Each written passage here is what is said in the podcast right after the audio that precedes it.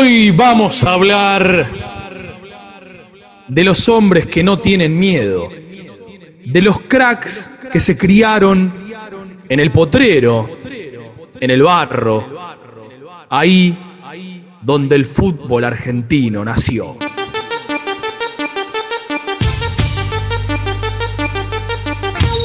Hoy en Estadio Azteca, Esta es la cumbia de los trapos. Villeros.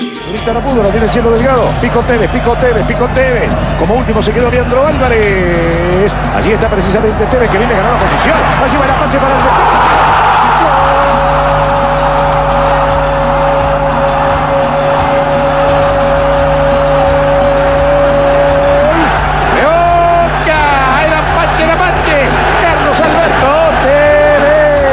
Sigo viviendo en Don Torcuato, donde nací, donde tengo la suerte de ir a comprar la carne, el pan a la estación cada día y para la gente soy romano, no me piden ni una foto ni un autógrafo. Así que cada vez que paso General Paz para este lado, me relajo muchísimo, ¿no? Ya paso a ser una persona normal. Viene para Garrafa Sánchez. Nadie va por la derecha. Va a encarar Garrafa a ver si pasa. Acaba Sánchez. Tutsi, buen partido de Garrafa Sánchez. Tuvo mucho tiempo la pelota, generó muchas infracciones.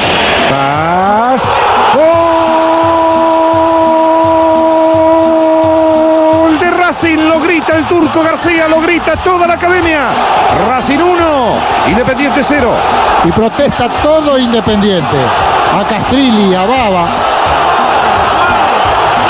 Hay particulares adentro de la cancha. Los, Claro que es esto. los que te escuchaban, los inteligentes, no tenían en cuenta de que a mí me habían sacado de la escuela, me habían sacado del barrio, me habían sacado de la villa, porque yo soy villero todo- de toda mi vida, y me tiraron y yo caí al lado de la Torre Eiffel y tuve que bancarme a todos los señores periodistas de enfrente diciéndome ¿cuándo, cuánto, cuánto va a estar el dólar, cuándo va a estar el euro.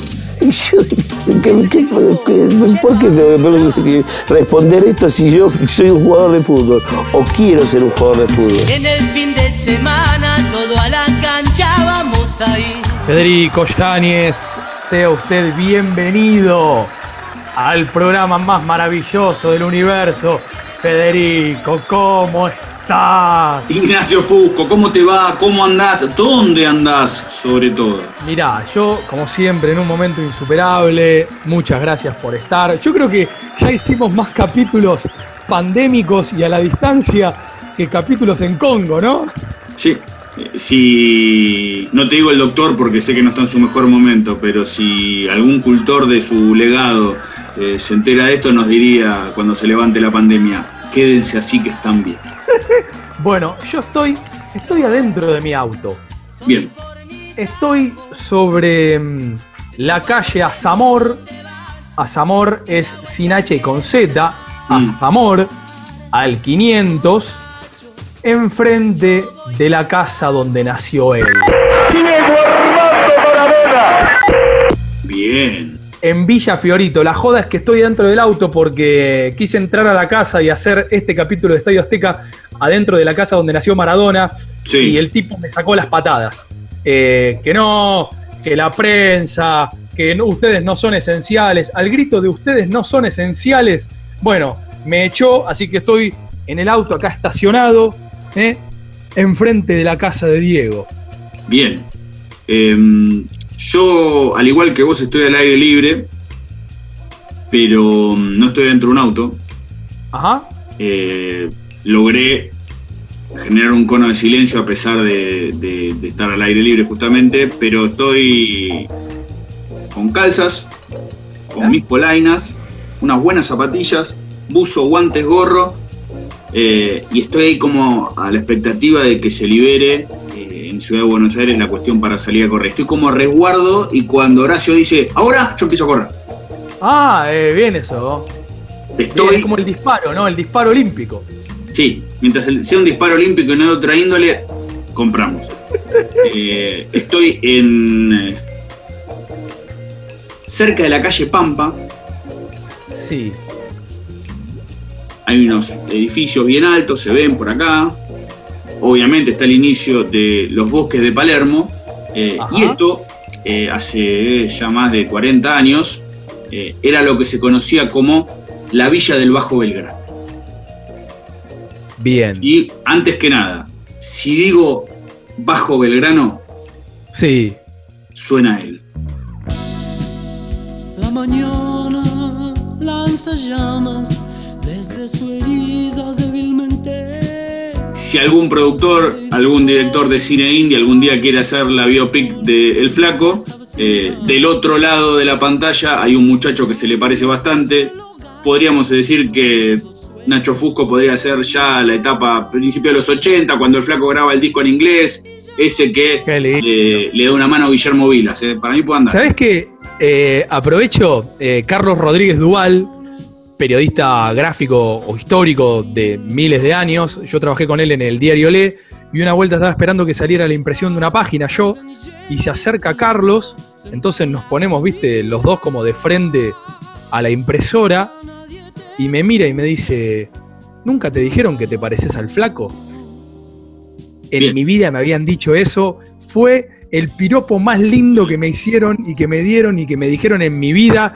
Me lo dijo un hombre de casi 70 años para que entiendan cómo estoy, pero me dijo que me parecía al flaco.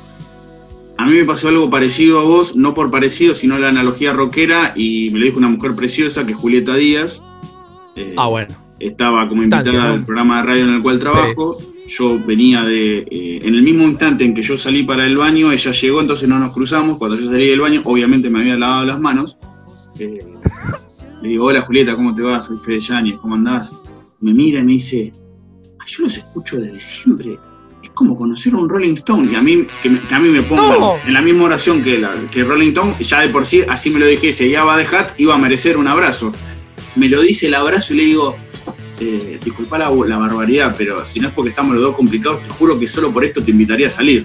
Eh, se quedó, pero no, no pasó a mayores, desgracia para mí, obviamente, pero Claro, obvio, sí. fue también un- una linda analogía. Y volviendo al bajo Belgrano, eh, Sí, por favor, volvamos al, al Bajo Belgrano, claro. mientras sigue sonando obviamente el flaco, eh, por supuesto, tiene que ver con que en estos terrenos donde yo estoy medio agazapado, en, repito, hace más de 40 años había una villa que fue arrasada por la dictadura porque no querían que los turistas que venían por el Mundial del 78 la vean. Y en ese barrio, en esa villa, con su primer guita fuerte, René Orlando Houseman había construido Sí. una casa para su familia, casa que obviamente, como veníamos diciendo, la dictadura tiró abajo. Qué lindo. Bueno, vamos a hablar justamente de ellos, ¿no? O sea, de los villeros del fútbol argentino. No tenemos ningún tipo de problema con la palabra, ¿eh? no me vengan con ningún tipo de reinterpretación, porque es justamente, o sea, la palabra con la que ellos mismos, o sea, se sienten, se sienten orgullosos. Eh, de hecho, a ver, eh, en Europa, por ejemplo, atraen un montón estas historias cuando Tevez jugó allá, bueno, Agüero ni hablar porque todavía está en la Premier, básicamente porque Latinoamérica, maestro, ¿no? O sea, ¿eh? no, en serio, vivías en una habitación ¿eh? con ocho hermanos y, y después llegaste a donde llegaste, cosa que todos sabemos que es una trampa, ¿no?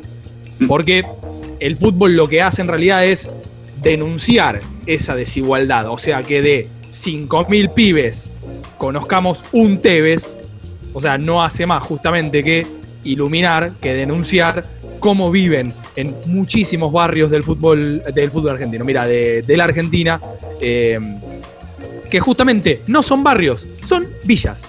Bueno, Viste que ahora te la quieren dibujar. No, el Barrio el barrio que asentamiento, Dale, dale. villa. No, villa. Y está bien que sea así.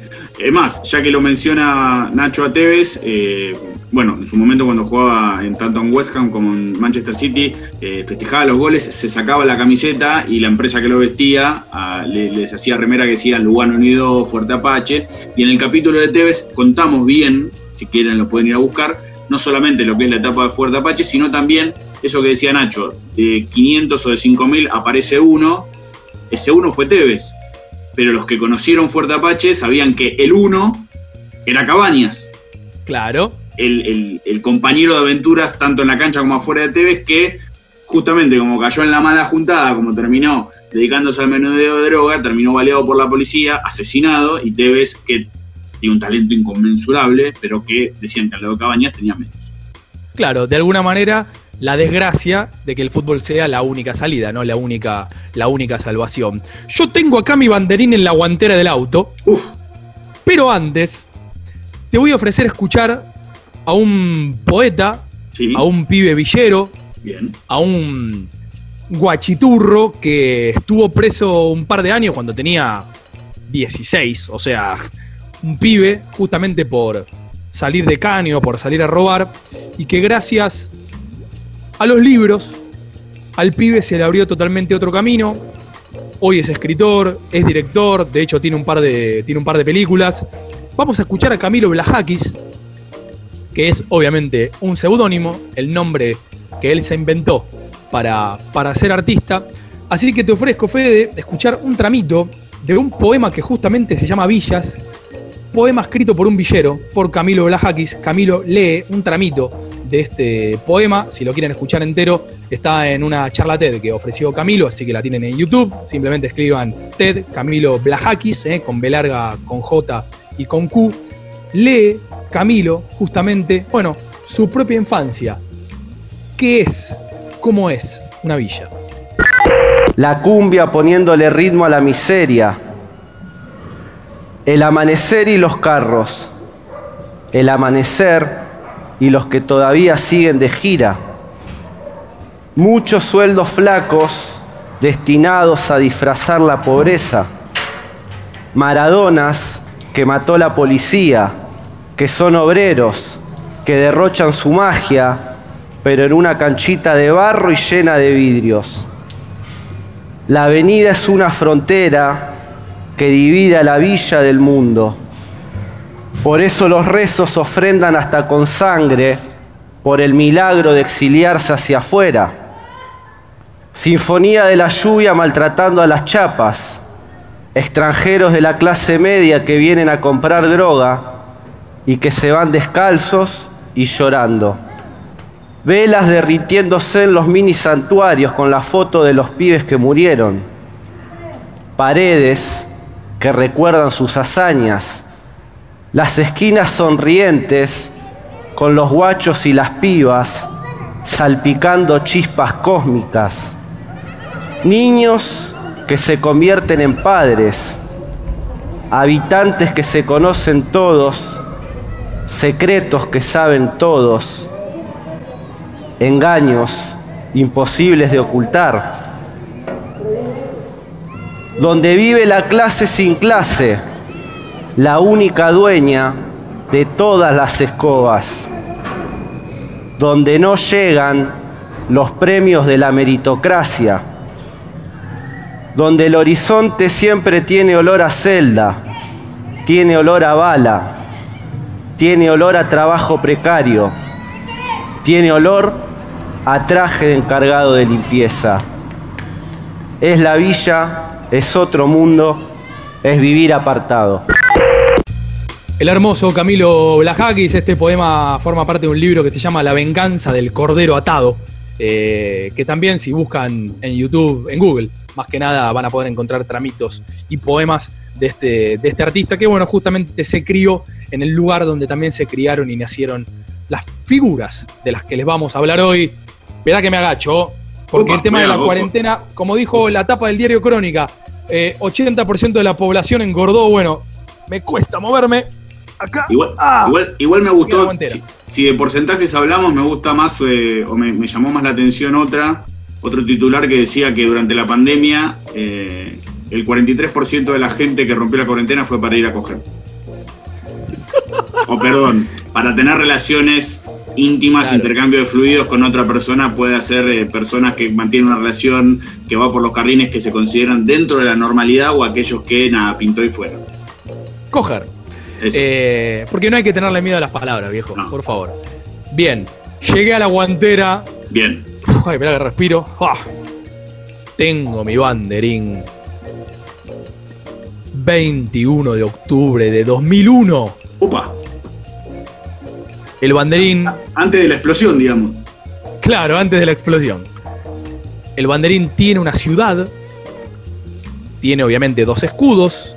La ciudad es Córdoba Bien. Eh, en el Chato Carreras, o sea, antes de que el Chateau empezara a llamarse como la ex voz de ESPN, ¿no?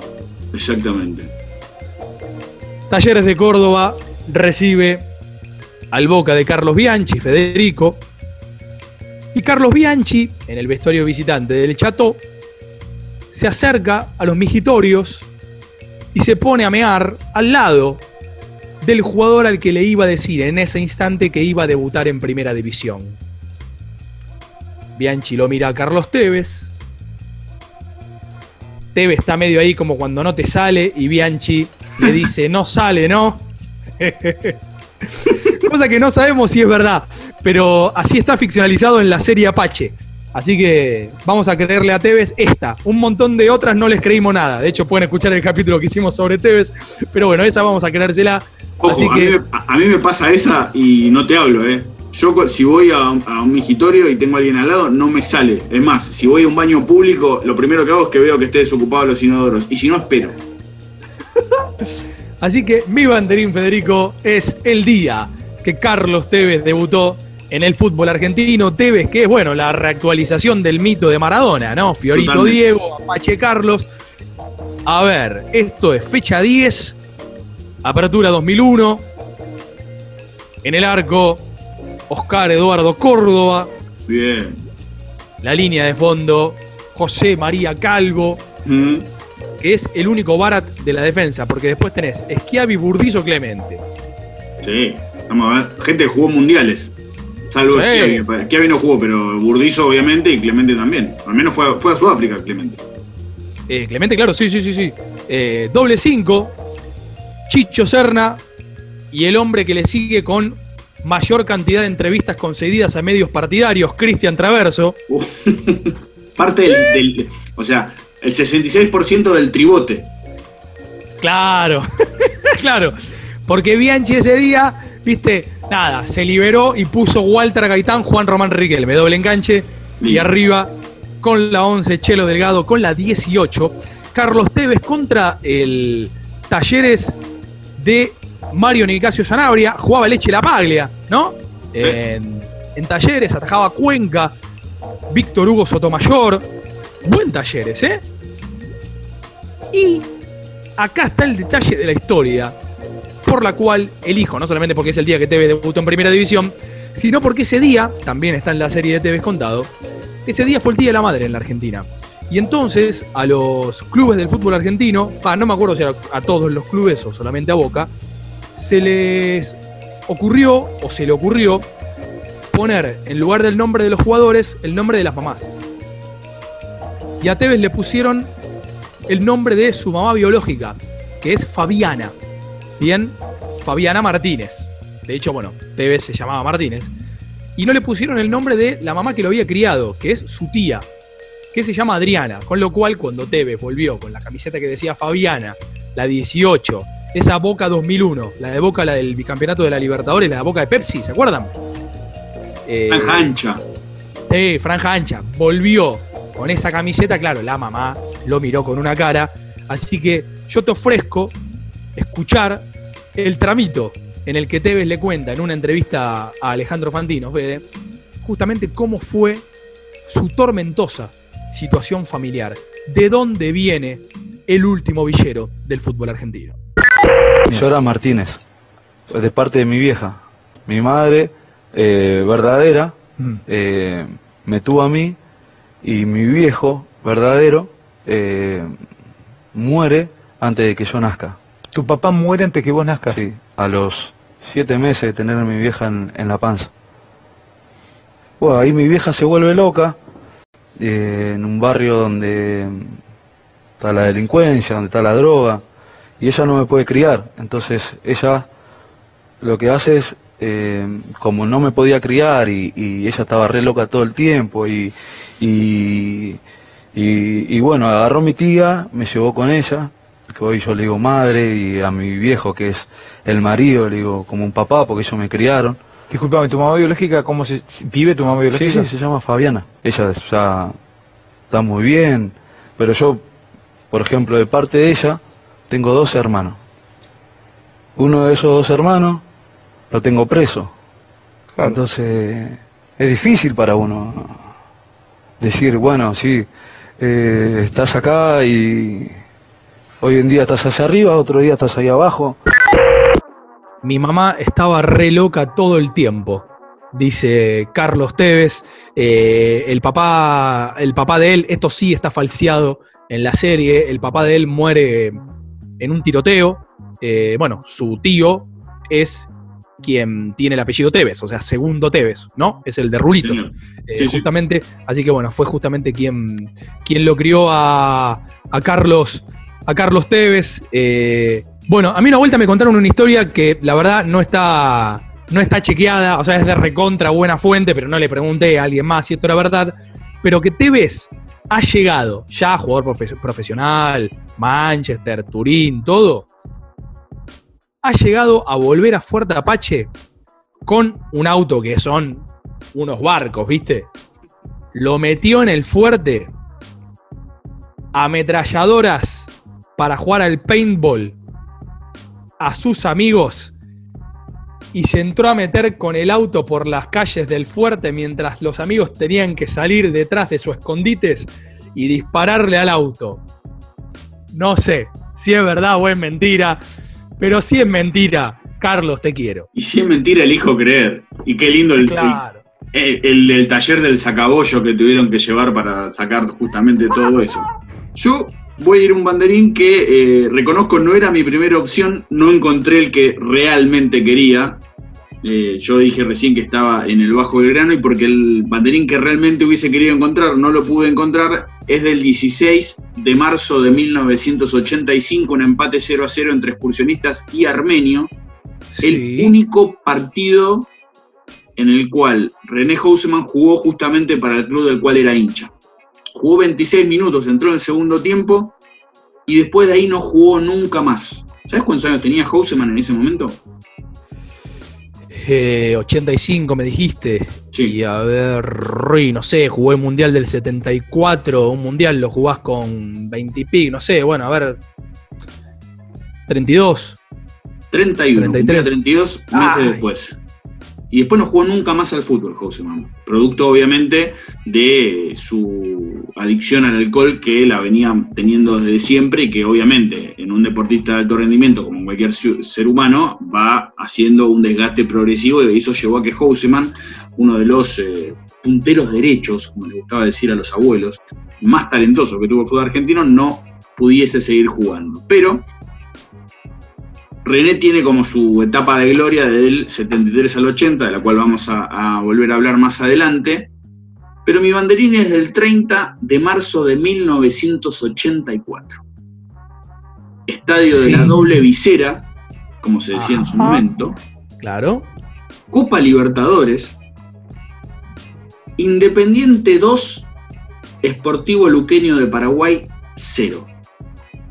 Hasta el Sí. año anterior, el arquero de Esportivo Luqueño era José Luis Félix Chilaver, que había debutado con 15 años en su momento. ¡Qué animal! Dí- Dígale no al trabajo infantil, en esa época no, no, no andaba por esos lares, pero bueno. Tampoco cuando debutó Agüero, pero bueno. Ganó Independiente 2 a 0, decíamos, goles de Marangoni y de Merlini. Escuchá lo que era este equipo porque yo me vuelvo loco. Carlos Goyen, el arquero basquetbolista del cual hablamos en el capítulo de Uruguayos. Rodolfo Zimmerman, Hugo Villaverde, Enzo Trocero y Carlos Enrique. Néstor Clausen, Sergio Merlini, Claudio Marangoni, Jorge Clara, Ricardo Enrique Bocini y Alejandro Barberoni. Y vos decís, ¿qué tiene que ver? Eh, ahí está, era lo que me venía preguntando. Sí, sí, totalmente. ¿Qué tiene que ver todo esto con René? Minuto 1 del segundo tiempo, iban 0 a 0, sale Jorge Clara, entra justamente René, y por ese partido, por esos minutos, por ese segundo tiempo, es que Houseman se puede considerar campeón de la Copa Libertadores de 1984. Houseman jugó cuatro veces la Copa Libertadores con la particularidad que lo hizo con cuatro equipos distintos. Mira, sé que no sabía que Houseman había jugado en Independiente.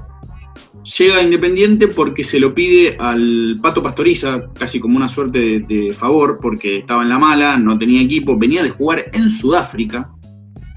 Imagínate si hoy ir Es a verdad. Sudáfrica es ir a una liga menor, lo que era en 1983, y hablamos de Houseman, campeón del mundo. Bueno, Houseman blanqueó que durante mucho tiempo eh, se bancaba entre un aporte que le daba la AFA a los campeones del mundo, o por lo menos a los que habían jugado mundiales, eh, y por la guita que le daba Pasarela. De hecho, esto lo puede contar cualquier persona que haya entrevistado a René. Yo lo entrevisté para el diario Leo, una contratapa antes de un huracán San Lorenzo. Terminaba la nota y te pedía si tenías algo para darle, guita, algo. Eh, o sea, una persona, sí, realmente había caído en una, en una enfermedad, bueno, como todas las enfermedades horrendas, ¿no? Bueno, el, papá de René también eh, eh, pasó por lo mismo. Y decía, jugó en el 84 con Independiente, jugó en el 82 con Colo Colo. Mirá. Jugó en, mi- sí, jugó en 1981 en la Copa Libertadores con River. Y obviamente jugó en 1974 la Copa Libertadores con Huracán, un año después de haber salido campeones. Lo singular es que en esa Copa del 74 Sí. Huracán, repito, que la juega por haber ganado el Metropolitano, comparte el grupo 1 con, obviamente, Rosario Central, un equipo argentino, y con dos equipos chilenos, Unión Española y con Colo Colo, equipo donde después iba a jugar.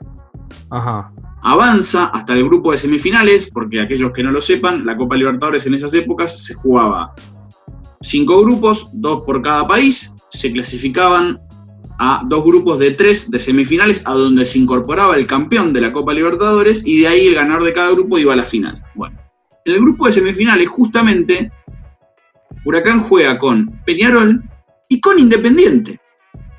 Sí. Huracán sale último del grupo, empata 2 y pierde 2. Independiente fue campeón justamente. Y en los dos partidos del 74 la particularidad que tiene es que Houseman los juega ambos y en Independiente los dos los juega el Bocha, con quien después él termina compartiendo el partido de mi banderín que en este momento estoy llamando a una de las aplicaciones precarizantes. Ay, qué Van a venir a buscarlo, se van a tomar la moto con el frío que hace y te lo van a llevar hasta Villa Fiorita. Totalmente. Azamor 520. ¿eh? Estoy medio. Estoy medio ahí adentro. Adentro de un auto. eh, que es un auto parecido al de Better Call Sol. Como para Ah, que más o menos bien. lo ubiquen. Igual- sí, con una puerta de otro color. Bien. Igual no te preocupes porque viste que ahora que está de moda el tema del espionaje y toda la bola, yo toqué un par de contactos en, en la CIDE o en la ex CIDE y ya teníamos la ubicación, la, geolocalización de tu celular, así que bueno, de la calle no es necesario. Es verdad, tenés razón. Bueno, vamos a seguir la ruta de René.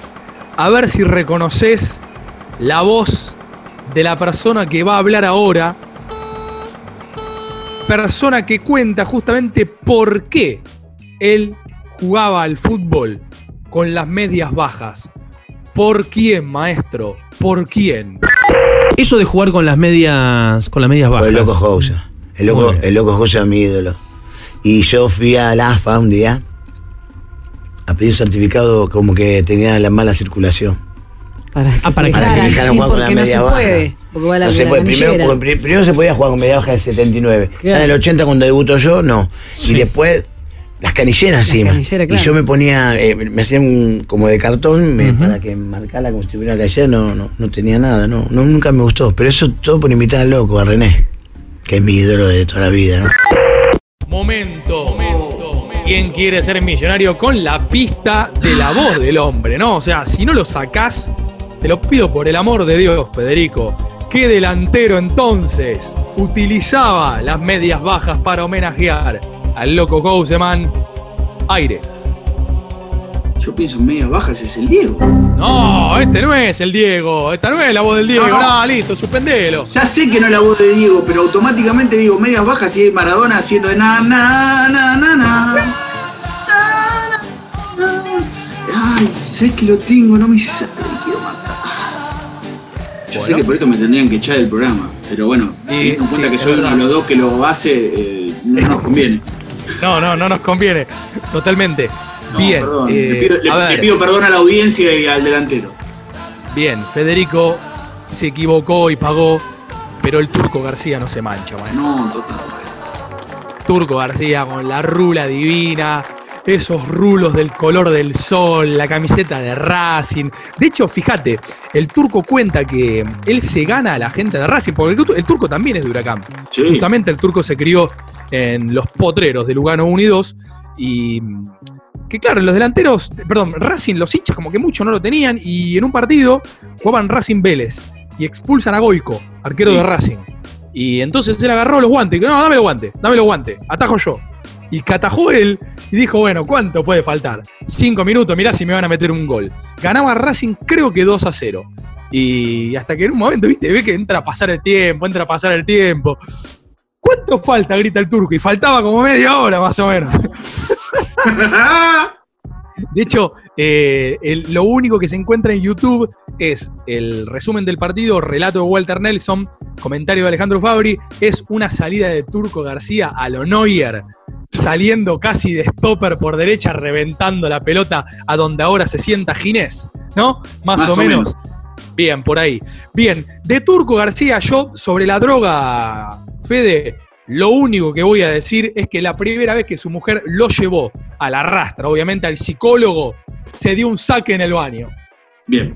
Y vos hablabas es lo de- único que voy a- Y, cu- cuando vos hablas de la, de la idolatría del turco con Racing, eh, que empezó con ese partido y se terminó de rubricar obviamente con el, el remate a la Hugo Conte en el clásico contra Independiente, con el cual eh, no lo vieron ni el árbitro ni en línea y el otro con la mano metió, metió el gol que hoy sería imposible de cobrar. Pero eh, decíamos de, de- de los inicios justamente de, de Turco García en Huracán, eh, los inicios de René no fueron en, en Huracán, sino que es el equipo al cual llega, y llega de una manera particular, porque Houseman, hincha de excursionistas, va a jugar en las inferiores, su hermano también estaba en el club, pero con el tiempo se termina yendo, lo dejan ir porque no, no, no cuajaba, y mira lo que es la, la- la cuestión del destino, una cuestión de cercanía, aquel que no conoce el, el Bajo Belgrano en la ciudad de Buenos Aires, hay dos clubes que se destacan por, por antonomasia. Uno es excursionistas y el otro defensor de Belgrano, el clásico. Es como Claro. si alguien en Avellaneda se prueba en Racing, no le, no le queda y se va, camina los 200 metros, acá en Belgrano es un poco más, y se va Independiente. Bueno, se va Defensor de Belgrano que está en tercera división. Y, y el tema es que los, los distintos jugadores, eh, como los, los futbolistas mantenían durante mucho tiempo en los equipos, se empezó a generar como esta, este, este halo de fama sobre ese puntero derecho chiquitito, que a veces medio encorvado, que volaba y que hacía lo que hacía, hasta que, bueno, se lo termina llevando justamente Huracán.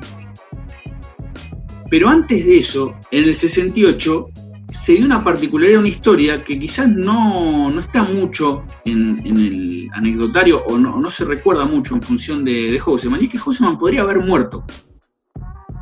Y podría haber muerto de una manera muy horrenda, si de por sí morir no es algo agradable, eh, de la manera Sí. en la que podría haber muerto hubiese sido eh, seguramente muy fea. ¿Por qué? A ver, ¿qué pasó?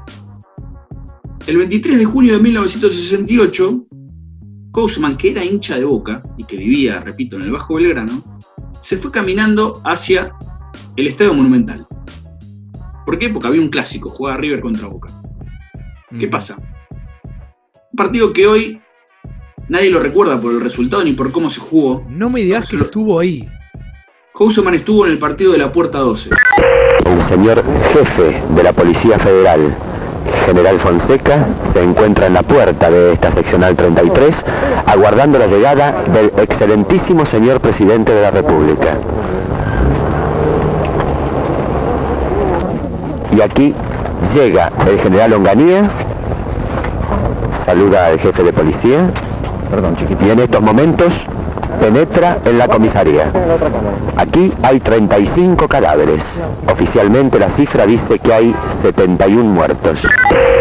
Mirá. partido donde murieron 71 hinchas de Boca aprisionados contra lo que era la Puerta 12, vaya paradoja, digo, por el número, por el club, por los hinchas, que si hoy vos vas al Estadio Monumental las puertas no tienen números, sino letras, justamente cambiado después de lo que fue esa tragedia.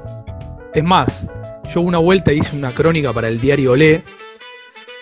Personas que trabajan en el Monumental durante muchos años juraban que escuchaban voces a la noche que venían del sector donde estaba la puerta 12 y cuando se acercaban no había nada. Bueno, Houseman estaba en ese sector y cuando se empezó a dar la compresión de gente y, se, se notaba que se hacía y se tornaba complejo estar ahí, saltó a la platea. Mirá. Por eso se termina salvando de, de- de morir como le pasó, repito, a 71 personas que murieron asfixiadas, apretadas y apisonadas por otras. En el caso del Turco García, eh, él también mete la palabra muerte cuando imagina otra vida, otra vida suya de no haber sido jugador de fútbol. Y me parece que acá está el centro también de por qué elegimos llamar este capítulo Villeros, más allá de contar la historia de ellos, ¿no? Si no hubiera sido jugador de fútbol, contó el Turco García en bastantes entrevistas, me habría quedado viviendo en Lugano, eso primero, quizá hubiera sido un delincuente y moría en un enfrentamiento con la policía, ¿no? O sea, todos los hashtags del barrio eh, en esa frase, condensados justamente en esa frase. Eso sí, no hay mejor historia, traigan oyentes de Estadio Azteca por Twitter, por donde ustedes quieran, lo desafío Fede ahora. Traigan una historia mejor con la cual nació un apodo que como nació el apodo del Turco García. Se lo cuenta el Turco a Borinsky en el 100% del gráfico. Se los pido, por favor, escuchen esto. Roberto Condado, amigo de los potreros de Lugano 1 y 2, ¿no? Donde se crió el Turco, es quien le pone el apodo. Estaban jugando al fútbol, 11 años, recuerda el Turco García, le tiran una pelota larga y la entra a correr. La pelota, totalmente imposible llegar a ese balón. El turco sigue corriendo, ¿no? Entonces agarra y, y dice, en la, desesperación, no, no, o sea, por agarrar la, la pelota, empieza a gritar el mismo turco, el mismo, déjala, déjala, déjala, déjala, déjala, déjala, déjala. Pareces un turco, le grita el amigo. Y a partir de ahí todos le empezaron a decir turco. Y cuando se fue a probar Huracán fue con un amigo del barrio y preguntan, eh, ¿y vos cómo te llamás? Díganle turco que le gusta. es maravilloso. Es maravilloso. Turco García, ¿eh? porque todos sabemos, viejo, que el lenguaje se reforma y renace en la villa. Todos hablamos, 20 años después si quieran. Pero como se habla ahí, lenguaje tumbero, carcelero, eh, alta llanta, guacho. Ahora hablamos así, ¿eh? Pero ahí, así se empezó a hablar en otro lado. El Turco García, hinchas de Racing, pónganse de pie. Ustedes saben que lo recuerdan por este gol.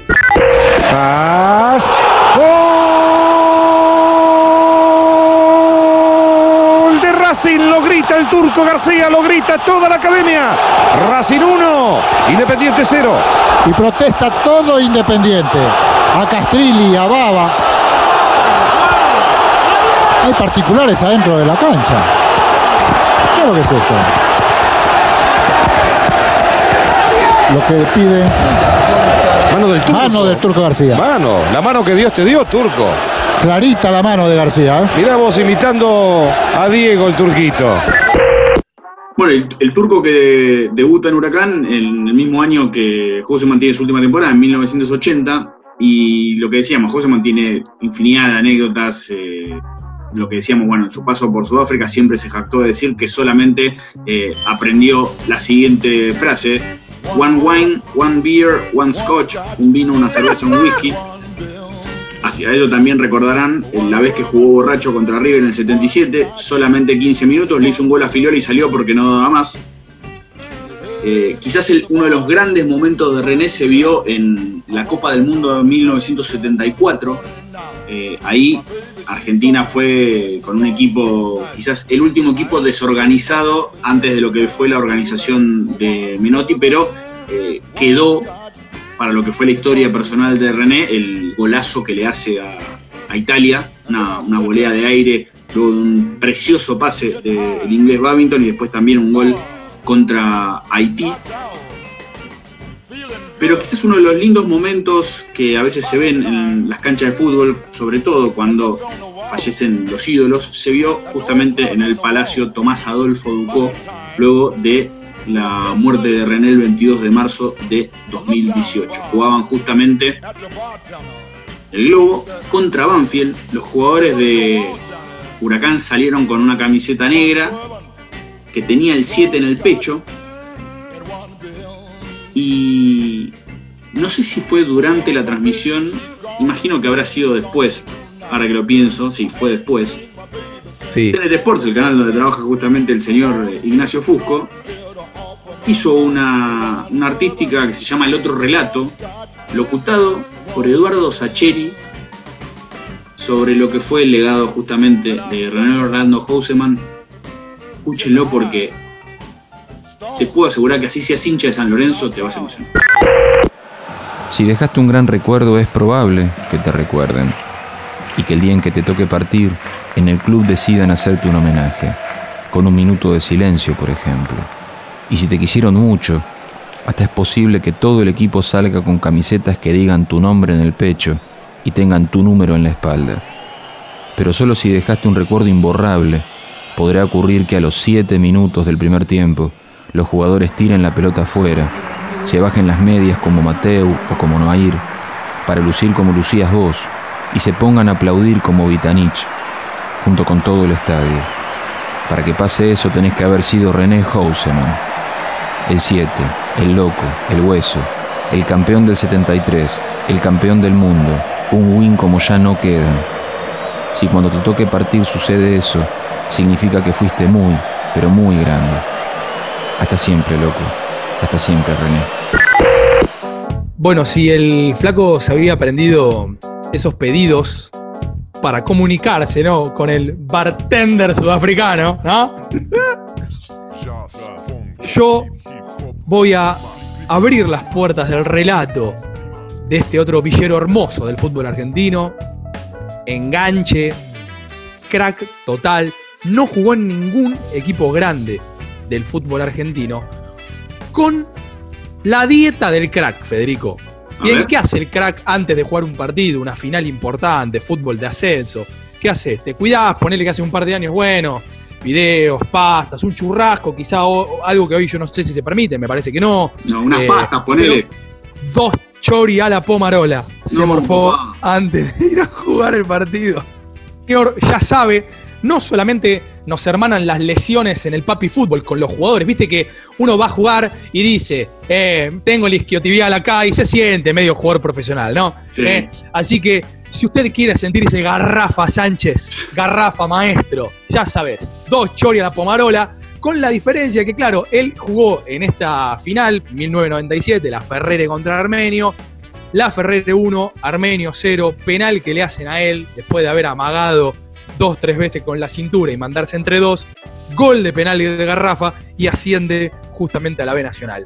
Aquel, aquel la Ferrere del gigantesco Garrafa Sánchez. Aparte Garrafa que tiene una particularidad de, además de- del final trágico cuando murió a los 31 años también. Eh, Sí. Su carrera se terminó joven, o sea, aquellos que no sepan, estaba andando en moto, tirando piruetas y bueno, terminó teniendo un accidente que le, le cuesta la vida. Pero lo singular de, de Garrafa, que es lo que dice Nacho, que está como en esa estela de ídolos eh, que no jugaron en equipos grandes, quizás eh, en esa cuestión mitológica del Trinche Karlovich también, por ejemplo, si bien. Karlovich eh, eh, falleció ya de, de grande, aunque sí, también en una situación bastante trágica. Pero lo singular de Garrafa es que solamente jugó en cuatro equipos, la Ferrere obviamente, el Porvenir, Bellavista Uruguay y Banfield, que quizás fue su, su momento más, eh, no sé si luminoso, pero sí de mayor protagonismo mediático. Claro. Él, él de, se va a jugar a Bellavista Uruguay la Copa Libertadores. Va, juega una edición, quiero decir, de Copa Libertadores. Y vuelve porque el viejo, el viejo estaba mal, estaba enfermo. De hecho, el viejo después muere. Y a él le dicen garrafa porque el papá vendía, vendía garrafas, ¿no? No, y aparte lo singular es que en los tres equipos, en la Ferrere, en el Porvenir y en Banfield, es ídolo. Sí, sí, sí. sí. Sí, a mí me tocó, Fede, cubrir el Banfield, viste, arrancaba en el diario Olé. Yo en algún momento fui el pasante de Olé. ¿Eh? Qué orgullo. Ah, vos ponías los títulos. Sí, sí, era yo, era yo. Y entonces. eh, O sea, vos, nada, perdón, eh, sí. vos sos el, el que- el que pone tipo Premier Leeds o, o el Manchester City y ganó un todo, ¿eras vos? Claro, pero yo por lo menos te ponía el resultado del partido, aunque sea en la bajada. Ah, no, viste que no ponen los resultados de los partidos, maestro. Chicos, por favor, no, no en el quinto párrafo. A veces se los olvidan, una cosa divina. Y me tocó cubrir el Banfield de primero de Garisto, después de Falcioni, con Garrafa. Que Garrafa entraba a lo. Era como Quintero en River. 20, se- 20 minutos del segundo tiempo, 25, no le podían sacar la pelota. Era Riquelme. No le podían sacar la pelota. Espera Klimovic, va Rafa Sánchez.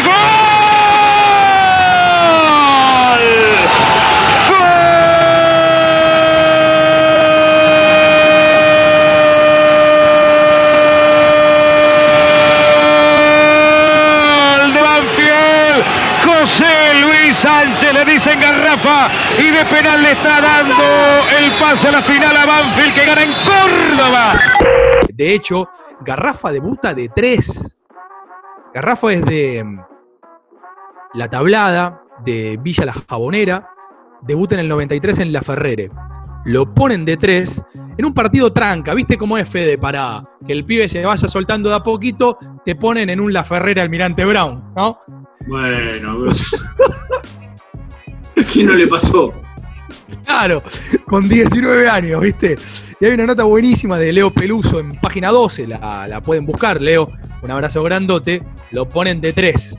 En un La Ferrera Almirante Brown. En La Ferrere siempre, pero más en un La Ferrera Almirante Brown. Te la da el 6 y vos tenés que apuntar directamente a donde clavó la bandera Armstrong. Ahí. Listo. Garrafa agarra la pelota, engancha para adentro. Te lo pido por el amor de Dios. Lo van a apretar. Sí. Engancha para afuera. El delantero que lo fue a apretar queda estrolado contra el banderín del córner y sale Garrafa jugando así, con el pecho inflado. Y un rato después lo va lo va a marcar Mandinga Percudani. De tres, ¿eh? Caño de Garrafa. Y sale, sale de vuelta, de vuelta jugando. Y te cuento una más, porque es buenísima. Banfield Boca. Cancha de Banfield. Contragolpe. Para Banfield, ¿no? Imagínense un contragolpe comandado por Garrafa sin ningún compañero delante de él, ¿no? Es como tener una 386. Algo así. Y Garrafa, como ve que lo van a alcanzar, entra a levantar la mano como que el juez de línea le cobró offside. Entonces, los jugadores de Boca se frenan y Garrafa acelera de vuelta. Lo alcanzaron, pobre, contra un corner, lo rodearon entre tres, lo le entró a pisar, puso el culo y me parece que se la sacaron, pero no importa.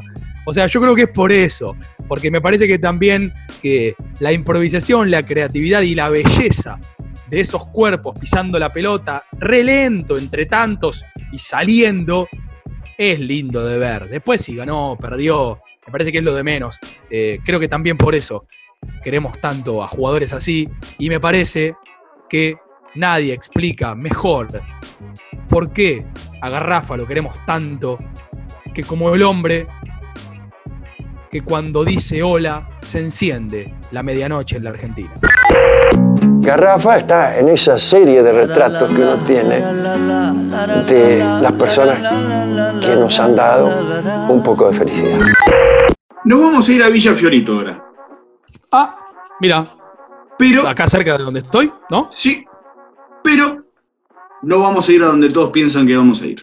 Así que eh, no, no vamos a hablar de Diego Armando Maradona. ¿Por qué? Ah. Porque antes de que Fiorito sea sinónimo de Diego, lo fue de Héctor Casimiro Yazalde, también conocido como Chirola. Chirola. Quizás eh, no, no está mucho en el inconsciente de, de- aquel consumidor promedio de fútbol, pero sí de, de- la generación de nuestro padre para arriba, todos saben de lo que estamos hablando, y nuestra madre también, y ahora van a saber por qué. Eh, no estoy queriendo ser machirulo, sino porque antes realmente no había una concepción de integrar a la mujer al fútbol, pero se va a entender por qué viene el asunto.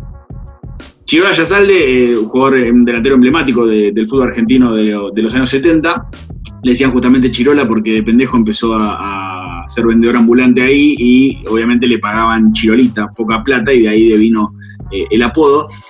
Tiene una historia que si querés en algún punto hasta se puede emparentar eh, con la de Carlos Monzón. Tiene final trágico, no en las mismas, eh, en los mismos cánones que lo de, lo de Monzón, pero sí tiene una historia muy singular en materia futbolística. En 1965 él llegó a Pirania, un club que estaba en la primera D, última división del fútbol de, de Buenos Aires. Eh, Muchos se acordarán de Pirania por la publicidad de la telefonía celular. Años después fue el goleador justamente de esa división y se jugó una final contra Villa Mitre.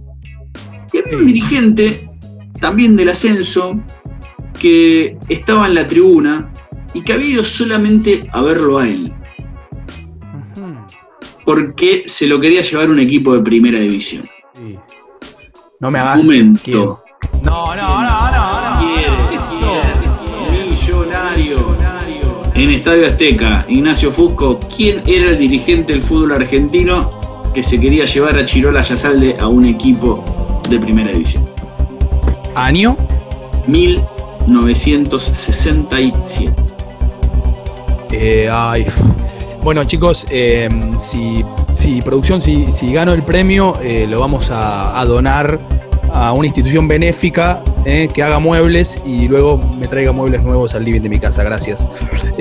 Ah. Alberto J. Armando. No, señor. ¡Ay, no! Los muebles, la puta madre. No, pero pará, Grondona no, Julio, no, Julio. Sí, señor. Humberto Grondona estaba ahí, no en carácter de presidente de Arsenal de Sarandí, cosa que lo era, sino como representante y persona a cargo de la Comisión de Fútbol de Independiente. Fue a verlo a Yazalde, que hizo un gol que lo expulsaron, pero a pesar de eso lo logró convencer a Carlos Radizani y se llevó desde la última división de fútbol argentino a primera a un delantero que en 1967 termina saliendo justamente campeón con Independiente.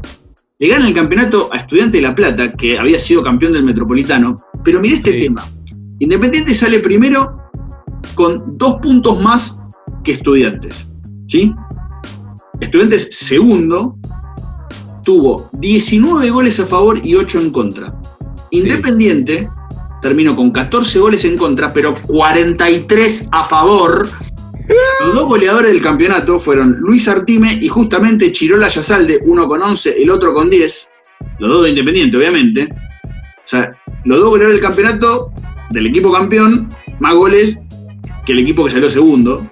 Sí, sí, sí, sí. No empecemos con esa girada de estudiante defensivo, los alfileres, la no, boludeces. No, por favor, una pavada. Pero bueno, a partir de ahí empezó a generar una carrera bastante interesante. Yazalde se fue a Europa, algo que no era común, se fue a Portugal. Los primeros seis meses estuvo sin jugar porque no estaba el, cupo extranjero, no le daba al Sporting el cupo extranjero para que jugase. ¿Y por qué decía que a nuestras madres Yazalde es alguien que le, le llama, que lo- le suena? Porque Yazalde se casa con una modelo de actriz que se llama Carmen de Deus, que no es otra que Carmen Yazalde, justamente, que después se terminó radicando en la Argentina. Pero para que entiendan la dimensión de lo que hizo Yazalde, en el 74 hizo 46 goles en la Liga de Portugal, el Sporting salió campeón. El tipo ganó la bota de oro Claro. en Europa como el máximo goleador de las ligas. Único argentino además de Lionel, ¿no? Messi tardó 38 años después en superar el récord de Yazalde, que era el récord máximo de goles en un campeonato de toda Europa. O sea, Messi después hizo 50, pero Yazalde había hecho 46 y tardaron 38 años en pasarlo. En ese 74 se hizo un acto en el Teatro Lido de París, o sea, el cabaret del, del artístico por excelencia. En el acto estaba, o en la foto estaba Yazalde, Gerd Müller y Beckenbauer. O sea, Bayern Múnich que había ganado la, la Champions, y además ellos dos después habían ganado el Mundial. Es más, esa Champions, eh, ¿a qué equipo se la gana? Al Atlético Madrid de Luis Aragonés y del papá de Pepe Reina que se mandó una cagada en el último minuto del suplementario y por eso hubo que ir a un repechaje y ganó el Bayern 4 a 0, se querían matar. ¿Y la del 75 a quién se la gana? Porque Eh, volvió a ganar la Copa de Europa. ¿A qué equipo que está de moda en estos días en los que grabamos este capítulo de Estadio Azteca y les recomendamos nuestro capítulo sobre el hombre al que allá lo apodan el padrino? Exactamente. El, pre- el Leeds. Sí, señor, el Leeds de Marcelo Bielsa, claro. El, el Dirty Leeds, el, el Leeds sucio. Que Claro. Bielsa no podría haber dirigido ese equipo, pero. eh, y volviendo al- al- a lo de nuestras madres, el año anterior a ese 74, te digo, yo, no, yo, olvídate esta última parte. Ese 74, además, en el Mundial, Yazalde lo juega para la Argentina. Yazalde solamente tiene 10 partidos en la selección, hizo 3 goles. Dos de esos goles los hizo en el Mundial del 74 contra Haití, partido en el cual Couseman hace un gol también, ya que lo veníamos hablando, el otro lo hace el ratón Ayala. Y acá te voy a hacer eh, un dato. A ver. Uh, hemos dicho, el título sería El casamiento según el Coco Basile. No, ¿qué? ¿Es un decálogo? No, el año anterior, el 73, se casan a mitad de año Chirola y Carmen en la Basílica María Auxiliadora de Almagro. Buenas tardes, ¿cómo le va? Bien, bien, bien. ¿Qué anda haciendo por Buenos Aires? Estoy paseando aquí, venimos por 20 días y inclusive nos vamos a casar. Se van a casar. Eh, ¿Yo le puedo preguntar a usted dónde lo conoció? En Lisboa. ¿Y usted es de ahí, de Lisboa? Sí, yo soy de Lisboa. ¿Y es hincha de Sporting? Sí.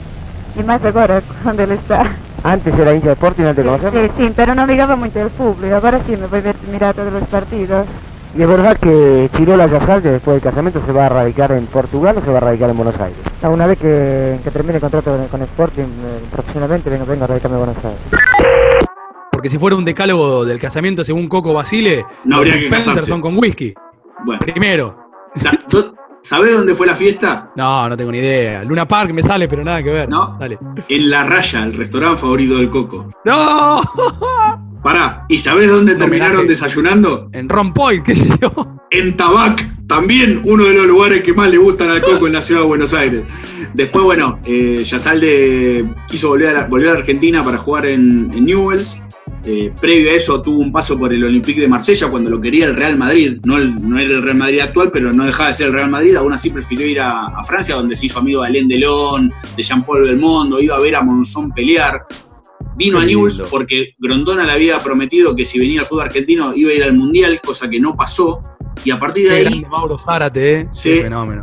Más o menos, y a partir de ahí, Yazalde entró en una curva depresiva que lo siguió hasta el 97 cuando falleció, pero bueno, eh, aquellos que no lo tenían en el radar, bueno, eh, Villa Fiorito, antes de Diego, era de Chirón. La ciudad de los campeones hoy se llama Avellaneda y ha ganado por goleadas a los grandes de primera. 1967 tiene un noble vencedor, es el rojo independiente y otra vez salió campeón. Avellaneda,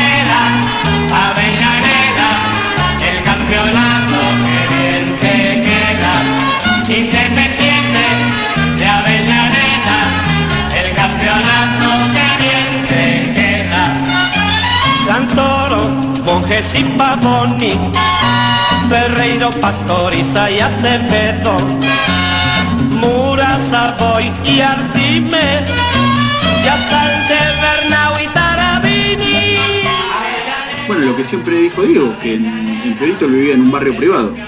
Privado de agua, privado de luz, privado de gas y esas, todas las genialidades con las cuales salía cuando hablaba del, del barrio donde vivía con su familia. Totalmente. Bueno, en el caso de, de Riquelme, de Juan Román Riquelme, Riquelme tenía un potrero a 50 metros de la casa, la casa de él en Don Torcuato, un pasillo bien de villa, esos pasillos eh, apretados, ¿no? Que parece que se van engostando mientras vas caminando, pero al fondo del pasillo, Fede, la luz del potrero. Y lo de Riquelme es rarísimo, porque yo creo que Riquelme debe ser el primer jugador de la historia al que descubrieron viéndolo, por supuesto, pero sin que estuviera jugando al fútbol. O sea, Riquelme estaba eh, en el entretiempo de, mm, de un partido, de un equipo que en el que estaba el papá, viste, lo- los torneos, nada, los torneos de barrio, el cacho Riquelme, que era albañil, jugaba en un equipo que se llamaba el Ciclón. Después Riquelme jugó justamente en ese equipo con el viejo, y viste, entretiempo y entran los pibes a patear, ¿no? Y Jorge Rodríguez, que es quien, quien lo ve por primera vez a Riquelme, dice que lo vio patear nada más. Dice que era una belleza. Y después de ahí sale a averiguar quién es, habla con el viejo. Entonces eh, lo termina convenciendo de que vaya a jugar a un club de Babi que se llama Bellavista. Y Riquelme, con 13 años, 13 años, jugaba en el equipo del viejo, en el Ciclón, donde jugaban chabones de 30 o más de 30. Eh, albañiles, o sea, gente de la economía popular, o sea, gente grosa. Y claro, al principio lo veían entrar y decían, este juega. Hasta que después se dieron cuenta que este, ¿no? Jugaba, jugaba bastante, bastante bien. Eh, yo, si me permitís, Por eh, Fede, porque estamos medio en la hora de la cena, no, no sé cuándo van a escuchar ustedes este capítulo, pero siempre es un buen momento para sentarnos a esta mesa. Acompañan esta noche a la señora Mirta Legrand. El señor Ricardo Centurión. Y a que no sabe, Fede, que otras personas se sentaron a esa mesa ese día en el que estuvo el guachiturro, viejo, justamente. Palabra hermosa, por otro lado. Eh, lo habían invitado un tiempito después de que Racing saliera campeón, ya sin él, porque Coudet lo había apartado luego de que lo empujara en el Monumental. Eh, a ver, momento, tercer y último momento, quien quiera ser millonario en este capítulo de Estadio Azteca. que Se llama Villeros. ¿Qué periodista se sentaba enfrente, eh? O sea, enfrente. Sí. Del guachiturro Centurión ese día en la mesa de Mirta Legrand, hombre al que han invitado bastante. De hecho, lo invitaron hace poquito también. Periodista radial, periodista televisivo, que en algún momento supo tener un programa en la medianoche de la televisión argentina. Primero que nada, Mirta es de Racing, así que entiendo también la invitación. Bien. Eh, segundo, a ver. edad no es. No. Sobre todo porque No no va, no va a programas de televisión ya casi. No, no va a dar. Eh, ay, que ver, ¿qué periodista es? ¿Qué periodista? Estaba también. Alfredo Casero. ¿Qué mesa? ¿Qué lleno? Uf, No, no, no, pero este está, este está a la derecha de Alfredo. Feynman. No, señor, respuesta final. Leuco. Babi Echecopar. Papito, lo que era esa mesa, por el amor de Dios, digo, para el centrado ahí es Centurión. Sí, es la primera vez en la historia en la que Babi Echecopar no denigró a un villero. ¿eh? Eh, de hecho, en un momento, medio lo defiende. Porque Centurión, no, bueno, sí, estuve mal, lo empujé a Chacho, pido perdón. Y Babi le dice, no, no, no, no, no. Están ensañados con vos. No tenés que pedir disculpas. Además, mirá, la gente todo lo que quiera a Maradona y las cosas que hace Maradona son horrendas y vos tenés que pedir disculpas, le dice Babi. ¡Ah! Y es más, en un momento, que es el mejor momento de ese programa, se pone a hablar- Centurión de, de su infancia. Bien. Centurión nació en Villa Luján, en Sarandí. Eh, el viejo de él muere cuando, cuando Ricardo tenía, tenía cinco años. Murió eh, en una fábrica de pirotecnia, de fábrica ilegal. O sea, el viejo estaba empleado, obviamente, en negro. Muere ahí, o sea, muere en un, en un incendio. Al mejor amigo del colegio de Centurión lo mataron en un tiroteo a los 16 años. El amigo de, de Centurión tenía un hijo de un año. eh, y de hecho la mamá, por ejemplo, trabajaba como mucama, a veces con cama adentro, en hoteles como por ejemplo como, como el Hilton, ¿no? Que fue el único momento en el cual Mirta sonrió, ¿no? en la mesa, porque dijeron Hilton, ¿no? Y, y a Ricardo, como por ejemplo le pasó a Messi, casi que lo cría la abuela, que se llama Yaya, que era quien lo llevaba justamente a Ricardo a Ricardo a jugar a las inferiores de Racing y después de toda esta historia tremenda que cuenta que cuenta Centurión, de hecho él paraba en una esquina con unos pibes a los que los llamaban Fede, los pibes de la Virgencita, porque en la esquina había un metegol y una estatuilla de una virgen. Eh, y bueno, también hay una crónica de Nahuel Galota, que es el cronista de las villas argentinas. Búsquenla, está en Clarín. Los pibes que jugaban con Centurión al fútbol en su barrio, ahí en Villa Luján. Eh, el que no está preso está muerto. Y después de que Centurión cuenta todo eso en la mesa de Mirta, Babi le pregunta: ¿robaste alguna vez?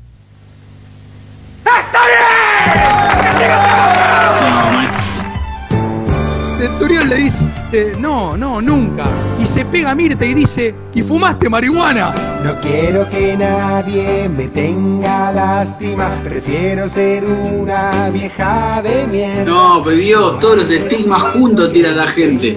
Por favor, señora, Dios. De hecho, Racing lo.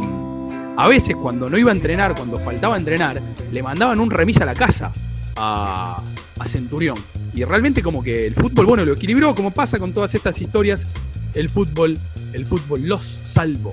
Y hablando de eso, y vos al principio del programa hablabas de lo que es Latinoamérica y sobre todo lo que es Sudamérica, bueno, eh, eh, el otro foco, comparando con lo que pasa en Argentina, si bien pasa, pasa en Colombia, pasa en Bolivia, pasa en Perú, en Chile, digo, mismo si, si vas a ver, a ver lo que es la, la generación más exitosa de Chile de los últimos años, eh, varios de ellos, Arturo Vidal a la cabeza, vienen de barrios eh, muy pobres, con entornos de mucha violencia, con padres ausentes, con padres alcohólicos, padres que los golpeaban. Bueno, en este capítulo estamos contando solapadamente el fracaso de la selección argentina. Son todos de clase media. Maestro, dale. Un Sí. villero poneme. Uno. Agüero, pobre, que ahora se lesionó. Dale. Es más, yo creo que algún día tendríamos que hacer, que sería lo sorprendente, el, el capítulo de futbolistas de clase media alta, tipo hacer un programa donde solamente hablemos de Sorín, La Torre, eh, Santi Solari, digo, todo eso, todos esos jugadores. Pero Escuchame una cosa, tenés un 5, tenés un 5 con ojos claros que vive en París. La Sí, última vez que tuvimos. Claro, la última vez que tuvimos. Claro, eh. Por favor, chicos. El otro, el foco importante es Brasil. Y en Brasil en los últimos años se dio mucho el caso de jugadores que se destacan, que vienen de las villas y que vienen sobre todo de madres solteras, de madres cuyos, eh, no sé si parejas o, ocasionales relaciones las dejan solas. Uno de los casos más eh, conocidos es el de Gabriel Jesús, que él venía de una favela que se llama Jardín Perí en San Pablo y que cuando empezó a hacerse conocido en Palmeiras y obviamente luego en la selección y por supuesto en el Manchester City, siempre llamó la atención el festejo, el del teléfono. Que parece medio anacrónico porque eso hace, hace referencia a lo que era el teléfono de, de tubo y hoy el celular es algo más compacto. ¿Qué es lo que decía justamente Gabriel ante eso? Cuando levanto el teléfono es en honor a mi mamá y su lucha, pero también es en honor a mis amigos, mi familia, al entrenador Mamede y a todos los que en Brasil me ayudaron a llegar hasta acá. Justamente como la reivindicación de todas esas personas que atentaron para bien para que hoy él sea lo que es. Então, com moral, ele tá aí com a 5 do Brasil em campo. O Brasil vem chegando. Marcelo no ataque. Tocou pro meio. Olha o gol. Olha o gol. Olha o gol. Gol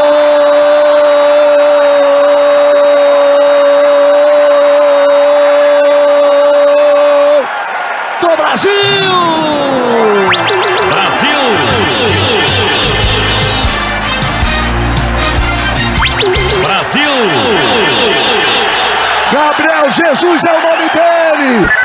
Como Gabriel Jesús hay un montón. Romario, que salió de Yacarecinho en Río Janeiro, Rivaldo de una favela en Recife, Adriano, de quien vamos a leer, si llegamos más adelante, un fragmento de una carta que hizo, pero sin duda si uno piensa futbolista, Brasil, favela, el nombre que sube y que está por encima de todos no es otro que el de Garrincha. Lo lleva atado al pie como una luna atada al flanco de un jinete. Sí, señor.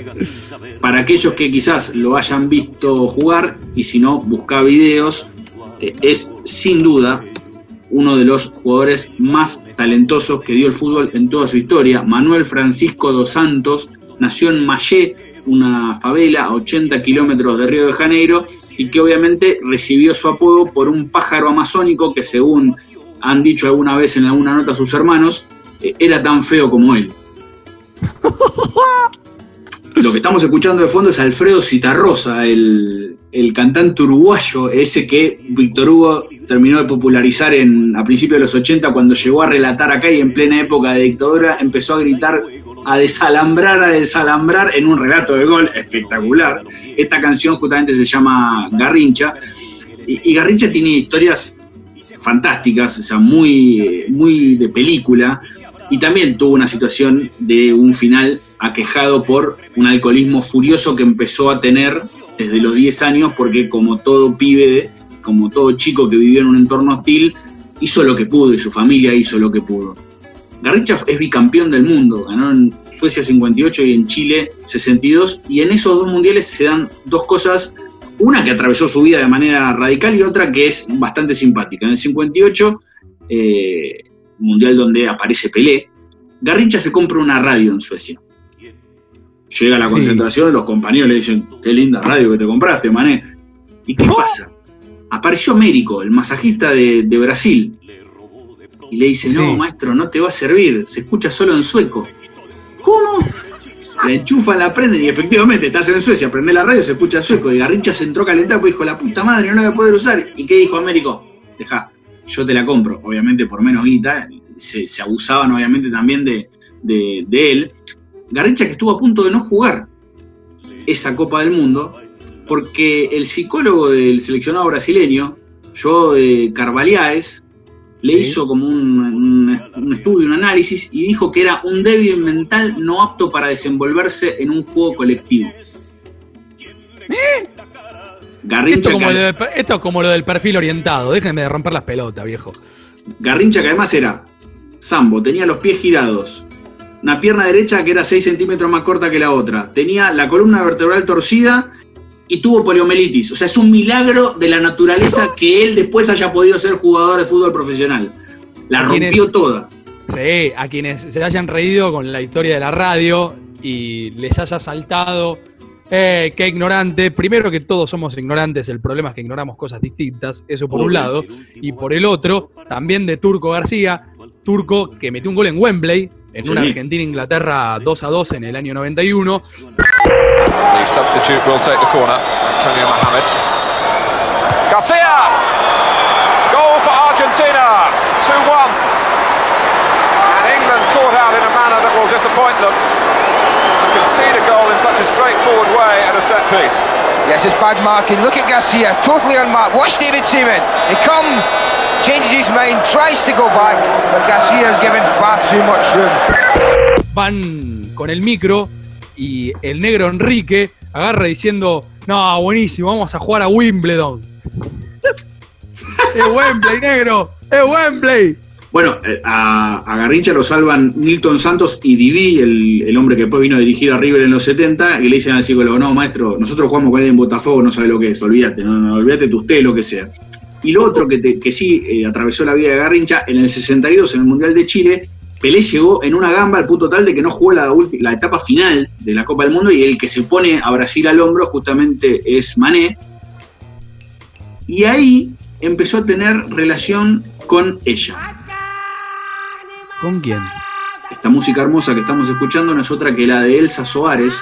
Elsa Soares es una de las grandes cantantes de bossa nova, de jazz que tiene Brasil, todavía vive, tiene 90 años, al igual que Garrincha salió de una, de una favela. Una vez a los 16 años fue a un programa de, de televisión con la ropa que pudo y medio que la deliraron al aire, le dicen, la veían la ropa, todo, y dice, ¿vos de qué planeta viniste? Y ella con 16 años, ya un pibe que tuvo a los 12, otro que perdió a los 14 y tres que terminaron viniendo hasta que tuvo 21, le dice, del mismo que todos, del planeta hambre, y ahí se como los cagó decididamente. No, me vuelvo loco.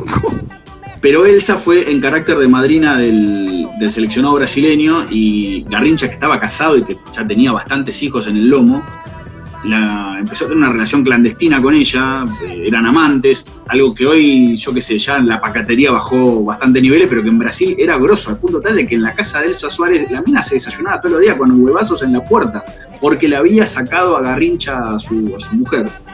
Eh, y cuando se exiliaron de, Brasil a finales de los 70, Elsa se fue a Europa, se lo llevó a Garrincha, Garrincha no tenía, no conseguía equipo de fútbol, estaba en Italia, jugaba como partidos amistosos por guita, ¿y sabe quién era el chofer de Garrincha?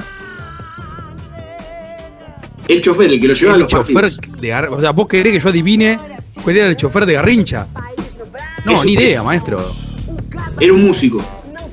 Eh, uy. A ver, eh, convídame un poquitito de esa música. Escucha, escucha.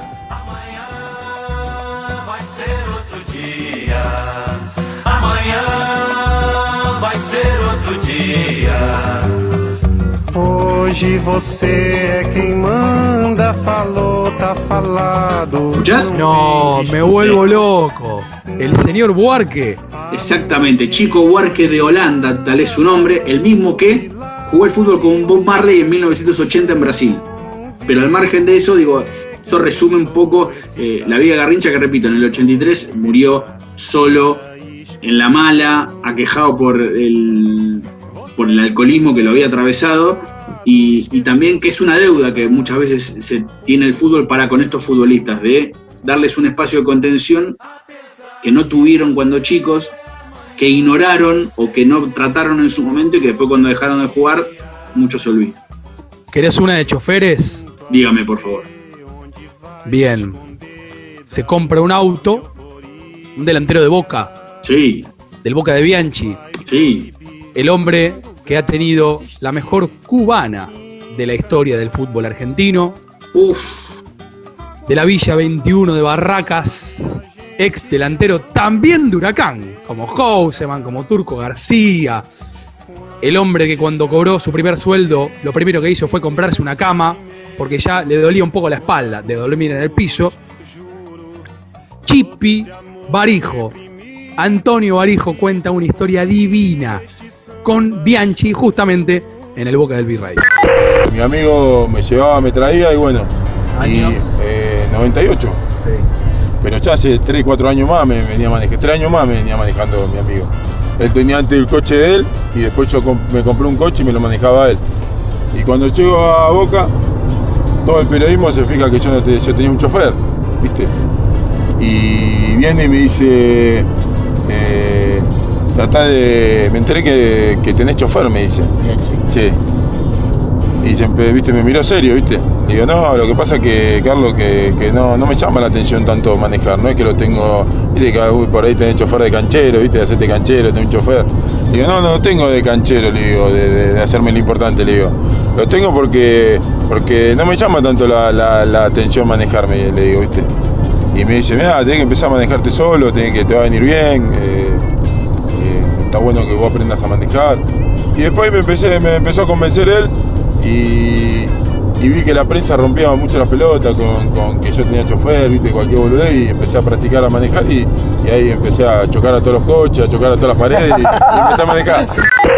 El audio es del programa Subí que te llevo de Julio Pavoni, relator eh, justamente de la campaña de Boca. Hay una nota muy linda que le hizo Seba Varela del Río en página 12 al Chipi. El título es El fútbol me salvó la vida. Como el fútbol le ha salvado la vida a todos los hombres de los que aquí hemos hablado. Eh, Chipi Barijo que también que decía yo quería salvarme. O sea, ustedes imagínense, ¿no? Venir de esos contextos, salir a la calle y entender que en la calle ya de chiquitos, porque esta gente se codea del chip y decía, yo a, los seis años andaba solo en la calle, eh, me tomaba el bondi, todo, y ver todo el tiempo que te discriminan, que, te miran mal, o sea, tener todo el tiempo la mirada del otro encima, debe ser algo horrendo. Y encima de todo eso, eh, vos tenés que salvar a tu familia. El Chipi lo cuenta en esa nota. Dice, yo quería salvarme. En la cabeza tenía nada más que agresividad. No tenía otra cosa que agresividad. Un delantero, bueno, justamente, digamos, bastante físico, ¿no? Bastante, bastante agresivo. El, el Chipi Barijo que metió dos goles en la semifinal de la Copa Libertadores 2000. Todos nos acordamos del de Samuel, pero nos acordamos del de Samuel porque Boca en la ida le ganó 4-1 en la Bombonera América de México. Dos goles justamente de el Chipi, del Chipi Barijo. Que en la final del Intercontinental con el Real Madrid le cambió el buzo a Casillas. Hermosa analogía que un delantero le haya pedido el, el buzo a, a un arquero. Pero Qué lindo. Y en un amistoso contra el Barcelona no le pidió una cadenita a Bogart, pero se la afanó. se la llevó, bueno, ¿qué le pasa? Hablaba recién de, de salvar a la familia y yo había hecho mención a una carta de Adriano. La, el Inter de Milán tiene una modalidad que se llama Cartas al Inter, que es en su web, exjugadores escriben una carta a los hinchas. Básicamente muy parecido a lo que hace The Players Tribune, donde Claro. atletas de, de- lo más variopinto, hombres, mujeres, del deporte que sea, escriben una carta, algunos escriben una carta a, a su, a su yo de cuando era chiquito, otros hablan de un momento lindo. muy puntual, Es- son divinos, si pueden búsquenlos, eh, están en inglés, si no, no lo manejan, bueno, un Google Translator te las deja, el espíritu se entiende. Y Adriano justamente habla de lo que fue cuando él era chico y vivía en Villa Cruzeiro, en, en Río de Janeiro. La, la carta es, es larga, no la voy a leer toda, simplemente voy a, a leer tres párrafos que grafican en parte también lo que Nacho hablaba justamente del Chipi Barijo. Tenía 10 años y en una tarde aparentemente normal, de repente oí unos balazos en la calle. Una de ellas terminó en la cabeza de mi padre, Almir. El objetivo por casualidad, por accidente. Si vivís en una favela, no ves mucho futuro. pero yo siempre traté de apuntar un poco más alto gracias al fútbol. Cuando nacés y creces en una favela es difícil imaginar un futuro diferente, un futuro brillante. También es difícil soñar. Sin embargo, mi mamá, mi papá y mis abuelos siempre me mostraron el lado positivo de las cosas. Ellos marcaron la diferencia en mi vida, me permitieron concentrarme en el fútbol. Me encantaba jugar al fútbol, pero sobre todo quería pagarle por todo a mis padres. Tenía un objetivo claro, comprar una casa para mi familia. El fútbol me dio autoestima, metas en la vida, determinación y equilibrio. El fútbol es sinónimo de esperanza y humanidad. Me permitió vivir una vida que no podría haber logrado en ninguna otra profesión. Adriano que los argentinos lo recordamos tristemente por esa media vuelta en la final de la Copa, eh, en la Copa América de 2004, último minuto, Gringo Heinz y Ratón Ayala no lo pueden controlar, se da vuelta, sacude, empata 2 a 2, se va a los penales y ahí Brasil gana con un seleccionado B. En ese momento, cuando estaban Ronaldo, Rivaldo, Ronaldinho, ninguno de ellos. Pero estaba Dani Alves, estaba Adriano. Estaba Adriano, igual hablar de, lado B o de equipo B con Dani Alves y Adriano obviamente parece, parece una falta de respeto. Y un Adriano que también, la última etapa como jugador, eh, tuvo una inestabilidad que, que le lo hizo mermar en un rendimiento un tipo que era un animal, un bestial, pero que después se recompuso, y al punto tal que hay una foto hermosa, búsquenla, con, o sea, ponen Adriano Favela y va a salir seguramente, que es él en una terraza, ladrillo a la vista, se ve toda la favela en su inmensidad, un tacho de plástico enorme, lleno de agua, y él adentro con un balde, bañándose, con una sonrisa de nene, como diciendo, este es mi lugar en el mundo y por más guita que tenga, nada me va a hacer más feliz que estar acá. Bueno, búsquenla porque también ahí entendés eh, el porqué de, de la felicidad de esos tipos, de que pudieron ir más allá y que a pesar de eso eligen volver ahí porque ahí es donde la pasan bien. Porque además, bueno, obviamente la, la patria es la infancia, maestro, y como hizo Riquelme, que se compró una mansión al ladito del barrio donde él nació, como hizo Tevez cuando se fue a China, que en la cláusula puso, bueno, yo voy, eh, maestro, pero cuatro casas una al lado de la otra para poder llevarme a todos mis amigos y a, y a mi familia. Y en definitiva también como nunca ha dejado de ser Diego Armando Maradona, porque si hay alguien que no tiene ningún tipo de red, que todo es cuerpo, todo es vértigo, ¿no? O sea, un desborde total es Diego Armando Maradona, que cuando vivía en Fiorito laburaba en una empresa de desinfectantes. ¿eh? Mataba cucarachas, Diego, antes de, de gambetear ingleses. Y Diego Armando Maradona, que es, bueno, con Housenman quizá, no, las primeras figuras de este capítulo que les ofrecemos hoy con Fede Yáñez, le habla justamente a los pibes de la villa. Del villero más grande de todos, a ustedes, a los villeros que sueñan seguramente con llegar a lo más alto del fútbol que tanto aman. En el tablón. No ha cambiado para nada mi manera de pensar con respecto a, ganarle a la vida, a lucharle, a, pelearle, a, salir, a salir de las malas, a, querer, a querer progresar. Esto es lo, lo, único que le puedo decir a los chicos de Fiorito y a los chicos de mi país.